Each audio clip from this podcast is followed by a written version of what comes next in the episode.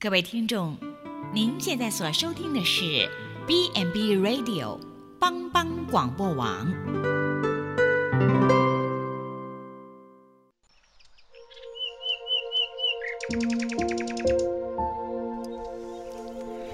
一日之计在于晨，一天的开始，愿你有好心情面对每一件事。今天的能量就在土鸡早安咖啡。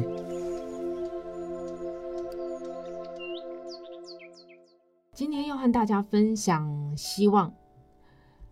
上帝造人要人有希望，嗯，希望他呢，呃，这个东西会决定我们的方向，希望会使我们的精力发放出来，使我们的意志有活力。在俄罗斯有一位心理的治疗师，他做过一个动物的实验，呃，有两只大白鼠，它被丢入在一个有水的容器里面。白老鼠就拼命的挣扎求生，维持的时间是八分钟。然后在同样的容器里头，再放入了也是两只大白鼠。他们挣扎大概五分钟的时候呢，这位心理的治疗师就让他们在一个可以爬出去容器外的跳板上，所以这两只大白鼠就活下来了。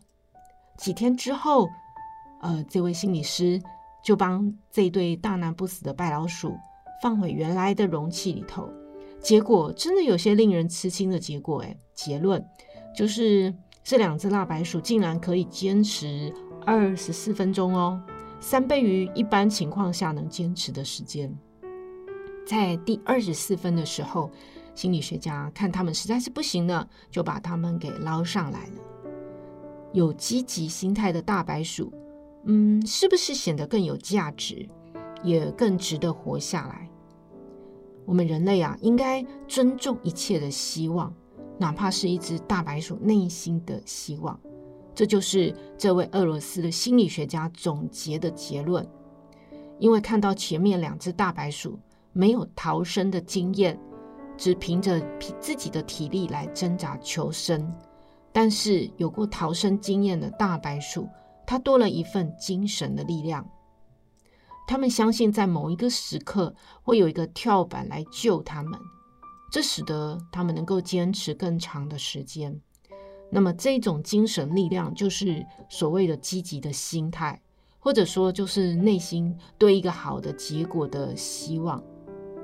亲爱的朋友，嗯，奇怪的是哦，虽然我们对人生有巨大的影响，希望对人生有巨大的影响，可是啊。我们几乎不花时间去想，为什么我们会有希望，甚至以为希望好像呼吸，就是我们只要单单的抱存着希望就好，不去思考什么让希望可以变成可能。在圣经里头有一个人叫做保罗，他知道得很清楚啊，那就是没有神的希望，就只是幻想而已。因此，我们必须承认，我们无法预知未来。所以，有真正的希望，必须建立在一个相信上，相信一位真知道未来，而且有能力为我们影响未来的上帝身上。否则，我们只能够对自己的能力、对别人的能力，或者是政府给的集体的应许发出希望。我们曾经一度无意识的自以为是，以为明天会像今天一样正常。但是圣经里的这位保罗告诉我们，原来那是因为我们不晓得有一件事，有一件事我们不晓得，那就是明天，它全是因为神的旨意，明天才有可能，明天。它全是因为神的旨意，明天才有可能哦。